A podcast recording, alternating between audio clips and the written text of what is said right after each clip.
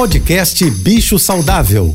Fique agora com dicas e informações para melhorar a vida do seu pet com a veterinária Rita Erickson, mestre em comportamento animal. Olá a todos, espero que estejam bem. Eu não sei se é uma coincidência, mas recentemente eu tenho recebido muitas mensagens dos responsáveis pelos meus pacientes caninos, isso é, os cachorros, dizendo que eles estão com diarreia, muitas vezes até com sangue.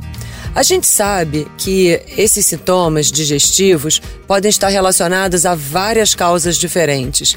Desde uma coisa muito simples, como alguma coisa que o animal comeu e não fez bem, e muitas vezes durante o passeio os cães parecem mais uns aspiradores de pó, pegando várias bobagens na rua, como muitas vezes também pode estar relacionado com uma doença inflamatória do intestino ou até mesmo com parasitas.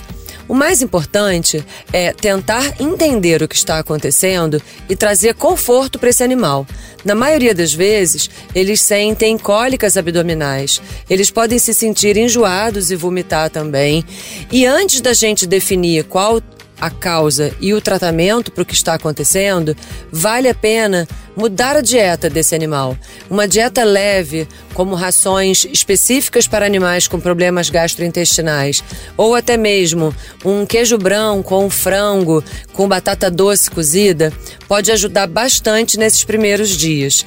E uma medicação para cólica também pode trazer muito conforto enquanto a gente faz os exames, entende o que está acontecendo e decide qual é o melhor tratamento específico para esse animal. Se você quer saber mais sobre cães e gatos, me siga no Instagram ritaerickson.veterinária. Um beijo e até amanhã. Você ouviu o podcast Bicho Saudável.